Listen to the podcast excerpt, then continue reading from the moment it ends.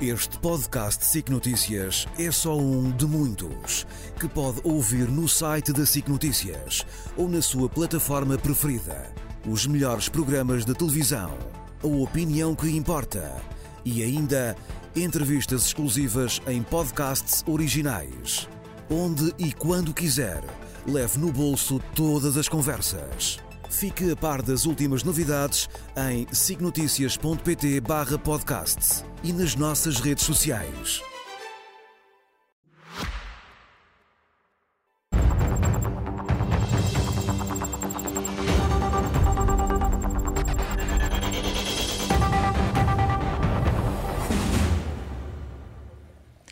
Noite. A partir de agora traçamos linhas vermelhas à quarta-feira com Miguel Prata Roque e com Miguel Morgado. Hoje, naturalmente, com tema único. Muito boa noite aos dois. Esta semana começamos pelo Miguel Morgado. O país está, nesta altura, em suspenso, à espera do que é que vai acontecer amanhã, da declaração do Presidente da República. Qual é que é a decisão, Miguel, que, no teu entendimento, melhor defende os interesses do país? Uh, Parece-me que nós entramos depois do pântano em que o Primeiro-Ministro nos colocou, Primeiro-Ministro missionário, e depois daquela justificação do discurso, uh, que foi um truque que o Primeiro-Ministro fez, no fundo, omitir a causa verdadeira desta investigação e deste escândalo, que é ter os seus próximos e ministros envolvidos em suspeitas, ou pelo menos sob suspeita de coisas gravíssimas, e ele foi lá buscar o tal parágrafo vago fez, fez, fez daquilo, deste caso todo, o caso Nem dele. sequer concordas que a saída de António Costa, como foi dito por muitos comentadores, Pois, é. Foi lugar uma os lugares saída comuns- digna? Os lugares comuns da política portuguesa servem só para ofuscar. E, portanto, nós sabemos imediatamente, quando aqueles lugares comuns re- recorrentes são invocados, é para ofuscar qualquer coisa, para ofuscar Mas este quis truque. salvar-se ele próprio, foi isso? Quis salvar-se ele próprio. Mas eh, sobre o Presidente da República, o que eu peço então é que este processo, que é difícil, complexo, que este processo em que nós entramos agora, com o pântano, num contexto de grande adversidade para os portugueses comuns, eu recordo que a economia contraiu, nós estamos à beira de uma recessão, ah, com as consequências sociais que isso tem. Temos o Serviço Nacional de Saúde em colapso, temos a escola pública em risco, temos os, os transportes em plena disfuncionalidade. Portanto, as condições de vida das pessoas sob uma ameaça séria, não podemos esquecer esse contexto. Portanto, o que eu peço aos principais intervenientes políticos, António Costa já não posso pedir porque ele já perdeu essa oportunidade ontem, mas ao Presidente da República é que não faça truques também.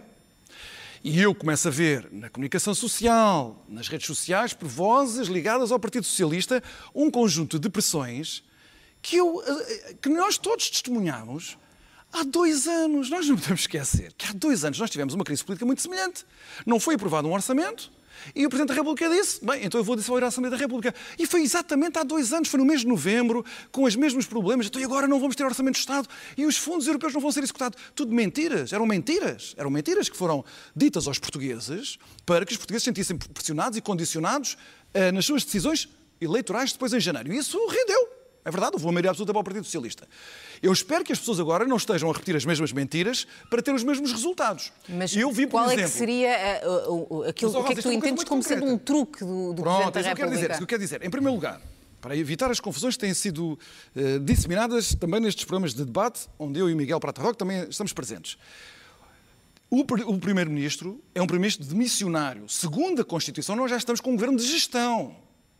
Portanto, nós, o mais tardar, o Presidente da República tem, promulgar o- o- tem que publicar o decreto de admissão do governo. Não há cá admissão do Primeiro-Ministro e depois há uma admissão do governo. Isso não existe. Mas é que isso não existe. Isso é a Constituição. Não vale a pena estar a atropelar a Constituição. Nós já estamos com um governo de gestão. Ponto 1. Um. Ponto 2. O que é que acontece ao orçamento? Aqui a Constituição não tem normas explícitas, mas nós temos uma orientação, temos uma doutrina, temos precedentes. Já o orçamento foi sujeito a uma, uma primeira votação. Como sabem, o orçamento é um proce- procedimento legislativo complexo, onde tem de ser iniciado pelo Governo, que tem essa competência, mas depois tem que ser a Assembleia da República por várias etapas, durante o mês de novembro, até ao final do mês de novembro, a fazer várias votações. Depois há uma votação final global e só nessa altura é que o Presidente da República pode recolher aquilo e, se concordar, promulga e temos o orçamento a entrar dia 1 de janeiro de todos os anos. É sempre assim. O que é que houve até agora? Houve só uma votação geral, onde a maioria absoluta do PS vingou, o PS votou a favor, portanto, essa votação foi aprovada. O orçamento não está aprovado, por isso é que temos esta coisa insólita, temos os ministros a discutir um orçamento eh, a partir de um governo que já não existe, existe, mas é um governo de gestão. Agora começa-se a dizer TGV, já vamos perder o TGV, porque é preciso um concurso. Vamos lá ver uma coisa. A doutrina dos governos e a jurisprudência constitucional sobre os governos de gestão não é aquela mentira que o PS andou a contar ao país em 2015 e muito depois disso por o atual Primeiro-Ministro António Costa a propósito do caso da TAP, que era uma ilegalidade do, do governo de Pedro Passos Coelho, que era... Estou a citar Estás o Primeiro-Ministro... A, privatização da TAP em, novembro de 2015. O Primeiro-Ministro... decisão que o PS diz que foi tomada quando o, o governo Exatamente. estava em gestão. Estava em gestão. Um governo de gestão tem muitos poderes. Para todos os assuntos que são necessários, urgentes e inadiáveis, pode praticá-los. Portanto, se há um concurso, eu não faço ideia se existe, mas se há um concurso para concorrer a fundos comunitários para financiar um TGV, um o governo de missionários pode fazê-lo. Isso não tem nenhuma implicação se, se, o orçamento é aprovado ou deixa de ser aprovado. Mas, se o Presidente da República está tão preocupado que haja medidas, duas ou três, do orçamento que são vitais para o país, o país não consegue viver sem aquela maravilha, é muito simples.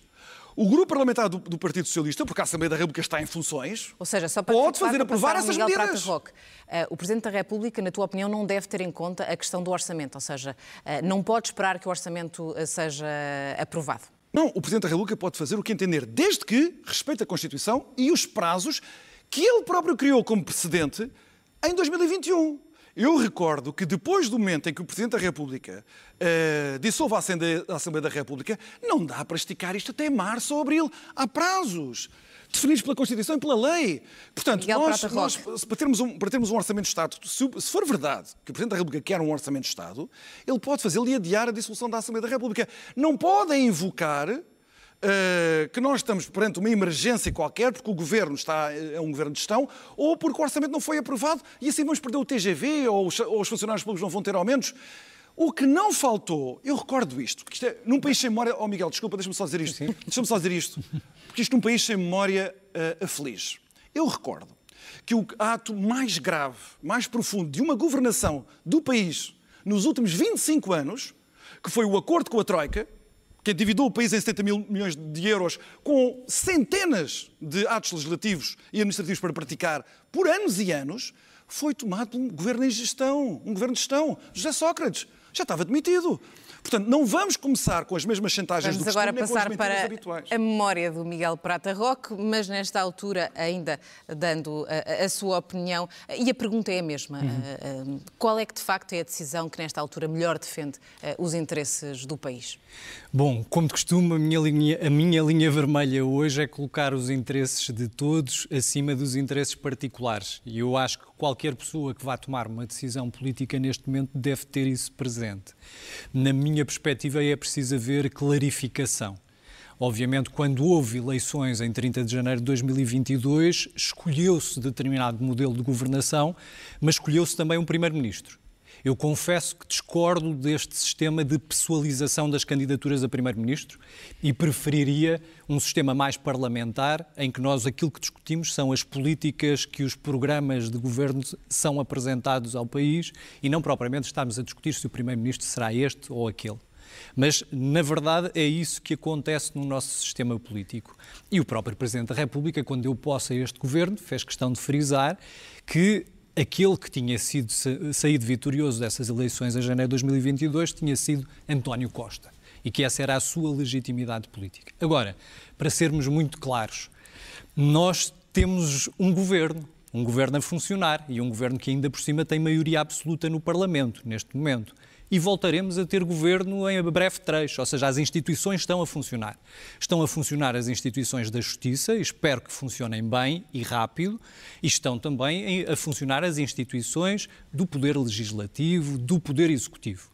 E, obviamente, que o governo que neste momento está em funções está em plenas funções. Eu aí discordo da apreciação do Miguel, na perspectiva de que a Constituição diz que o governo só está admitido a partir do momento em que o Presidente da República aceita a demissão do Primeiro-Ministro. Foi o que aconteceu. O Dr. António Costa disse isso, mas o professor Marcelo Rebelo de Sousa ainda não, não, não explicou ao país o que é que pretende fazer. E, portanto, como o Presidente da República amanhã vai ouvir o Conselho de Estado, o Presidente da República explicará, obviamente, qual é o seu entendimento relativamente a, esta, a este pedido de cessação de funções por parte do Primeiro-Ministro. O que é que eu quero dizer com isto? Muito simples. É que o Orçamento de Estado, a sua votação final global, está marcada para o dia 29 de novembro. O Presidente da República pode fazer aquilo que fez em janeiro de 2021 Ah, perdão, em, no ano de 2021, quando adiou a publicação do despacho de dissolução da Assembleia da República. Também comunicou ao país no início de novembro sim, sim. que pretendia dissolver e depois adiou a publicação em Diário da República desse despacho de dissolução. É, há aqui uma margem de liberdade que o Presidente da República tem. Eu confesso que não estou muito preocupado relativamente ao Orçamento de Estado por várias razões. Obviamente que nós estamos a viver num momento. Bom, a inflação, na verdade, está em regressão. Em outubro, a inflação estava surpreendentemente em 2,1%. Mas este conflito no Médio Oriente aponta no sentido que as condições económicas podem degradar-se ao longo do ano de 2024. E, portanto, nessa perspectiva, é preciso que haja instrumentos financeiros que apoiem as pessoas em necessidade. É preciso que se corrija a perda de poder de compra dos trabalhadores e dos pensionistas no próximo ano. É preciso que os apoios sociais às pessoas que neste momento estão esmagadas pelo peso das prestações. Ou seja, Miguel, o Presidente da República devia esperar pela aprovação final global do Orçamento do Estado? Eu não tenho uma visão maximalista da lei do orçamento. Para explicar isto muito claro, é assim a Constituição não obriga que estas questões, aumento do salário mínimo, aumento de salários de funcionários públicos, aumento dos pensionistas, seja decidido pelo Parlamento. O próprio Governo, em Conselho de Ministros, pode fazê-lo. E pode fazê-lo estando como Governo em plenitude de funções ou como Governo é de gestão. Portanto, pode aprovar um decreto-lei nesse sentido. Aliás, devo dizer que a lei, a lei de enquadramento orçamental também determina que, mesmo que haja uma execução em duodécimos em janeiro, fevereiro, março e abril do próximo ano, esses duodécimos não abrangem, por exemplo, os pagamentos de aumentos da função pública e isso está expressamente previsto na lei de enquadramento e o Governo pode fazer um decreto-lei de execução orçamental que permita excepcionar dos duodécimos o aumento de salários na administração pública, o aumento das pensões. E, portanto, eu não sou muito tremendista relativamente à lei do orçamento. Acho que é uma opção que o Presidente da República deve discutir com os partidos políticos, imagino que o tenha feito hoje, Sim. e também deve dizer outra coisa. É que é fundamental que haja eleições, na minha perspectiva, para regi, regi, relegitimar um governo, seja este governo do Partido Socialista seja um novo governo. E seria estranho que a Assembleia da República estivesse a aprovar normas que depois vinculem o próximo governo. Essa discussão é uma discussão que deve ser feita e é por isso que o Partido Socialista tem que eleger uma nova líder ou um novo líder, é por isso que os partidos políticos têm que ter tempo para apresentar as suas alternativas. Eu vejo que, que Luís Montenegro está confortável em, aprovar, em haver aprovado Temos este orçamento. aproveitar. Porque, porque na verdade parece-me que não tem um programa é, político para apresentar deixa... que seja novo face ao orçamento que foi apresentado pelo atual governo e, portanto, fico a aguardar as soluções alternativas. Havendo novas eleições, eh, Miguel, e tendo em conta que em mais de ano e meio Luís Montenegro, eh, tendo em conta as sondagens, aparentemente não terá convencido eh, os portugueses, temos que o PSD possa estar perante mais uma oportunidade perdida de se afirmar como uma alternativa ao PS? Mas ainda é cedo para dizer que foi uma oportunidade perdida. Quem vai decidir se a oportunidade foi perdida ou não são os portugueses. Não vamos ser nós, certeza, aqui nesta mesa. Mas eu Mas acho que. Preferias que o, o, líder do PSD, nesta altura, fosse o nome uh, mais consensual entre os portugueses? Isso eu gostaria, mas quer dizer, não sou eu que determino a vontade dos portugueses, o julgamento que os, políticos, que os, os julgamentos políticos portugueses fazem. Claro que eu preferiria isso. Eu uh, gosto do Luís Montenegro, gostava que ele fosse Primeiro-Ministro, mas depois também estarei cá para fazer o julgamento, se ele chegar a ser Primeiro-Ministro, para fazer o julgamento tão imparcial e objetivo quanto me é permitido dos erros deles e, e, e das virtudes dele e das políticas que ele orientará. Agora, eu acho que é verdade que lhe está a ser dada uma segunda oportunidade, eu não tenho dúvida nenhuma sobre isso. Eu acho que é consensual, tal como para mim parece-me evidente que o governo de maioria absoluta foi um fracasso político, como há poucos na história desde que a nossa democracia foi normalizada depois da revisão de 82. Uhum. Não há muitas histórias de um, de um, governo que seis meses depois de ter uma maioria absoluta já está desfeito. Da mesma maneira que eu acho que isso é evidente, também acho que é evidente que o líder da oposição, Luís Montenegro, teve umas tremendas dificuldades de afirmação perante o país, sobretudo porque nós estamos a constatar que à direita do PSD, ou se não se quiser dizer à direita do PSD, no espaço político que não é da esquerda, os outros partidos, que são hoje uma concorrência muito mais poderosa do que eram no passado ao PSD, têm tido ganhos que não, só nas, não, só nas, não são só nas sondagens. Eh, nós falamos com as pessoas, eu também tenho amigos, e dizem-me o que é que acham do PSD, o que é que acham do Chega, da Aliança Liberal, e eu vejo que a tendência para favorecer o PSD não é a mesma que era no passado. Portanto, este primeiro ano não foi, eh, não foi grande coisa para o Luís Montenegro se afirmar nesse espaço. É preciso ver que a generalidade das sondagens, isto tudo pode falhar, mas a generalidade das sondagens neste momento dizem que esse espaço é o maioritário em Portugal, que é uma novidade. É? Desde 2015 que a esquerda... Não é verdade, a última sondagem diz que a esquerda está em maioria. Não, não, sei, se, não sei se diz exatamente isso, mas... Uh, Acho que há uma novidade, e eu acho que também é uma coisa que não era implausível se isso fosse verdade, que agora os partidos da direita todos somados tivessem mais do que dizer, os da esquerda. Para além isso... de que a iniciativa liberal diz que não é de direita. Pronto, mas por isso é que eu um... disse, não, mas por isso é que eu disse, para ninguém ficar ofendido, que era aqui do espaço, que não é do PS, nem da esquerda. E isso a iniciativa liberal também aceita que não é do PS nem da esquerda. E o que eu ia dizer é que a partir do momento em que essa grande alteração se consuma, e se ela se consumar nas eleições de fevereiro, ou de final de janeiro, também não podemos ter eleições depois disso, não podemos ter eleições em março. Em fevereiro ou em março, mais tardar, mas enfim. Se, nós, se isso se consumar, se houver uma maioria direita, independentemente do PSD e a Iniciativa Liberal não fazerem acordos com o Chega, nem nenhum entendimentos, independentemente disso, há uma coisa que vai mudar fundamentalmente na, na política portuguesa. A regra de António Costa, que não era preciso ganhar as eleições para formar governo, dependia de haver uma maioria de esquerda. E se essa maioria de esquerda acabar, então, pelo menos, o Luís Montenegro, mesmo que não seja um candidato triunfal sobre o país, toda a gente lhe abre um tapete vermelho e há comícios com centenas de milhares de pessoas, isso não haverá de certeza, mesmo que isso aconteça e tenham um, uma prestação, um desempenho eleitoral fraco, por padrões históricos do PSD, ele pode ser Primeiro-Ministro e formar governo.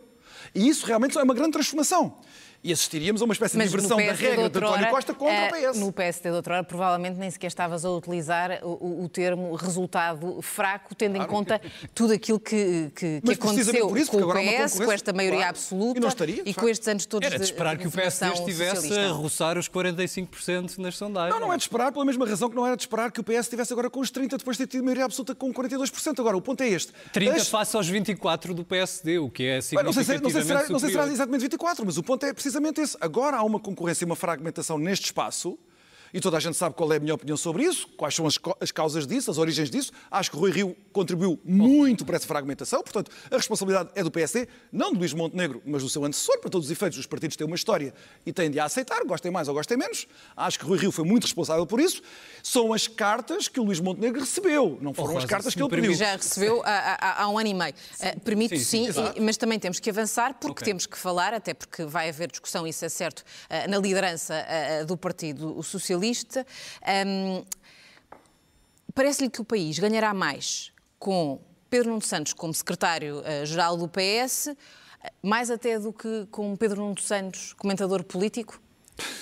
Uh, o que me parece é que o que tem que ser tem muita força e os portugueses aquilo que sabem é que a alternativa ao atual governo, que tem sido um governo de maioria absoluta, que não tem tido capacidade de execução, que não tem tido capacidade de dialogar, é uma alternativa necessariamente à esquerda. E é uma alternativa dentro do alternativa, alternativa e é uma alternativa dentro do Partido Socialista. Porque reparem bem, nos últimos dias tem-se falado em António Vitorino, Mário Centeno, Carlos César, Augusto Santos Silva, qualquer destas personalidades é reconhecida pelos portugueses como alguém que podia ser primeiro-ministro. Por quem? Quando pensamos, quando pensamos no PSD, para já, os próprios militantes do PSD têm dúvidas que Luís Montenegro esteja preparado para isso. E os portugueses também o sabem.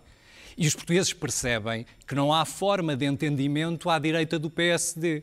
Porque temos um CDS que neste momento nem sequer assento parlamentar tem, e eu espero que volte a poder ter esse assento parlamentar, porque é importante ter essa direita democrata cristã no debate político e na tomada de decisões, mas na verdade é uma fantasia dizer-se que Luís Montenegro consegue formar um governo sem ser com o apoio do Chega.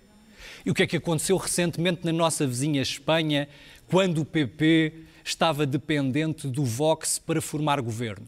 Obviamente que as esquerdas se mobilizaram para exercer o seu voto e deram maioritariamente a vitória à esquerda. E obviamente que neste momento o que me parece é que uma alternativa ao atual governo pressupõe o quê? Pressupõe mais transparência, pressupõe capacidade de preparação e de fundamentação das medidas. Tudo aquilo que, na minha perspectiva, existiu durante o funcionamento da geringonça. Porque... Uh, então, Pedro Nuno Santos enquadra-se enquadra perfeitamente É preciso nesse, alguém nesse do perfil? Partido Socialista, eu acho que é preciso alguém do Partido Socialista que tenha essa capacidade de se distanciar deste modelo em que não há justificação das medidas, não há preparação das medidas, não há negociação das medidas. As pessoas precisam disso. Ou seja, tem que ser alguém que não seja próximo de António Costa, é isso? Eu, quanto a isso, não me pronuncio, porque eu conheço muitas pessoas próximas de António Costa que tinham capacidade de fazer esse diálogo. Estou a pensar na Mariana Vieira da Silva, estou a pensar na, na Catarina Mendes. Portanto, há um conjunto de pessoas dentro do. É porque eu vejo o Miguel a rir, mas eu não, não sei se o Miguel acha que Miguel Pinteluz podia ser Primeiro-Ministro. Eu não Ana sei Catarina se o Miguel acha que Paulo, Paulo Rangel podia ser Primeiro-Ministro. Mas, na verdade, quando nós pensamos sobre Pensamos. quem é que pensa de Mas forma qualquer diferente sobre isto? Quem é que Ah, então- pensa. Então, deixa-me só dizer uma coisa. Para lá já estás a falar há muito tempo, deixa-me só dizer isto. Eu acho isto uma coisa que até revela uma cultura democrática deficiente. Vamos lá ver. Há 28 anos governa o PS. Eu no outro dia não sabia o que era democracia. Hoje não, Não, tenho mas, cultura mas acabar. Se democrática. discordares, depois dizes. Depois- Mas discordares, Claro. depois dizes. O o PS governa há 28 Já só anos. tem três e o PSD, e o um do PSD outro. então deixa-me só acabar.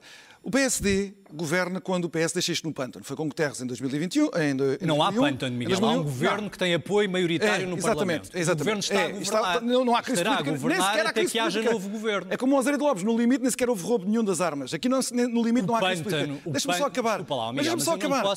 mas agora deixa-me só Não dizer qualquer coisa. Houve isso. 28 anos de governo do PS em intercalado por 2003, períodos de o emergência. pântano significava Não que nos, Não Guterres não nos arrastem, não nos arrastem os três para um pântano auditivo que não seja suficientemente Então, perceptível lá em casa. Nos últimos 20 por anos o. PS governou sempre intercalado por momentos de emergência em que o PSD teve que ir lá limpar o lixo que o PS deixou, Bem, depois voltar vontade ao Partido de. Socialista. Então, mas isso são os factos. Os factos Bagão de Félix rir. deixou O um é déficit de 7%. Pronto. Teixeira dos Santos baixou a, a, Para a baixou bancarrota, para a bancarrota. O Teixeira dos Santos, o da, o da Sim, sim. bancarrota, o da Sim, sim. bancarrota, o que Não, deixou, não, estou a chamou falar, a Troika. Desculpa, estou a falar lá. de 2007. Mas então deixa Nós não podemos O- falar a do do Miguel Prata Roca é que pré-2008. depois da geringonça, depois da geringonça, Um minuto nós para- precisamos... para cada Miguel, Não, por favor, Depois de da geringonça, o que nós precisamos é da geringonça. Porque a alternativa Não, não, é depois de do PS... geringonça 2.0. É isso. Depois da geringonça, a geringonça. Esta é a ideia de alternativa democrática do Miguel Prata.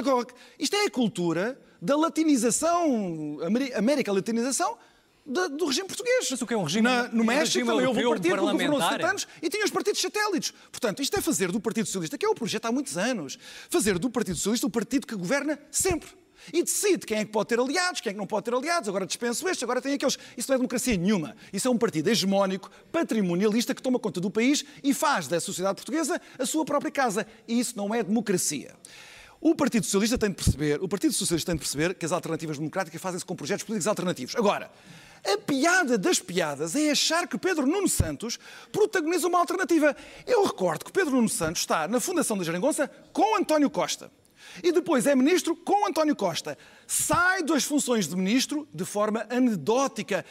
Pedro Nuno Santos autorizou uma indemnização ilegal ilegal, com razões que nós hoje ainda não sabemos, sai da forma mais tapafúrdia, sem qualquer transparência, sem qualquer competência. Morgado, eu tenho Mas que dar agora, a- a dar, Mas dois anos depois pelo achamos que ele é um alternativa. nem eu digo uma coisa, se isso é Miguel alternativa na democracia Roque. portuguesa, em toda a democracia portuguesa está mesmo em crise, não é só o governo. Miguel, apelo uh, só ao poder de síntese, porque de facto estamos uh, sem tempo.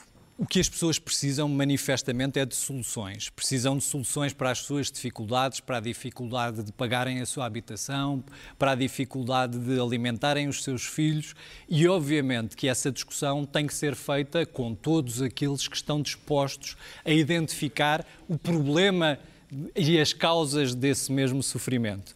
E, portanto, Com eu não partidos que apoiam o aceito... Putin, que apoiam a Oh, Rússia, Miguel. partidos radicais, partidos extremistas. Se, se me É permites, é se me permites, nós não podemos excluir nenhum partido do- da esfera da governação. Mas tu nós não Chega. podemos Tu dizer. excluís o Chega.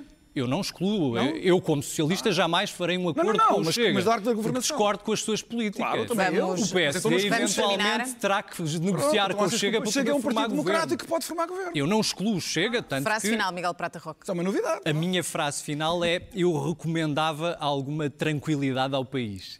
Eu acho que o Presidente da República tem essa capacidade de devolver tranquilidade ao país. Nós precisamos, obviamente, de passar este momento e de começar a projetar o futuro.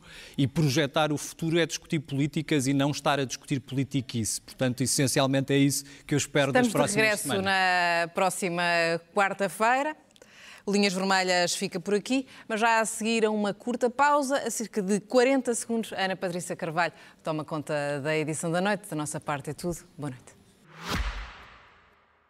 Este podcast SIC Notícias é só um de muitos que pode ouvir no site da SIC Notícias ou na sua plataforma preferida. Os melhores programas de televisão, a opinião que importa e ainda entrevistas exclusivas em podcasts originais. Onde e quando quiser, leve no bolso todas as conversas. Fique a par das últimas novidades em signoticias.pt/podcasts e nas nossas redes sociais.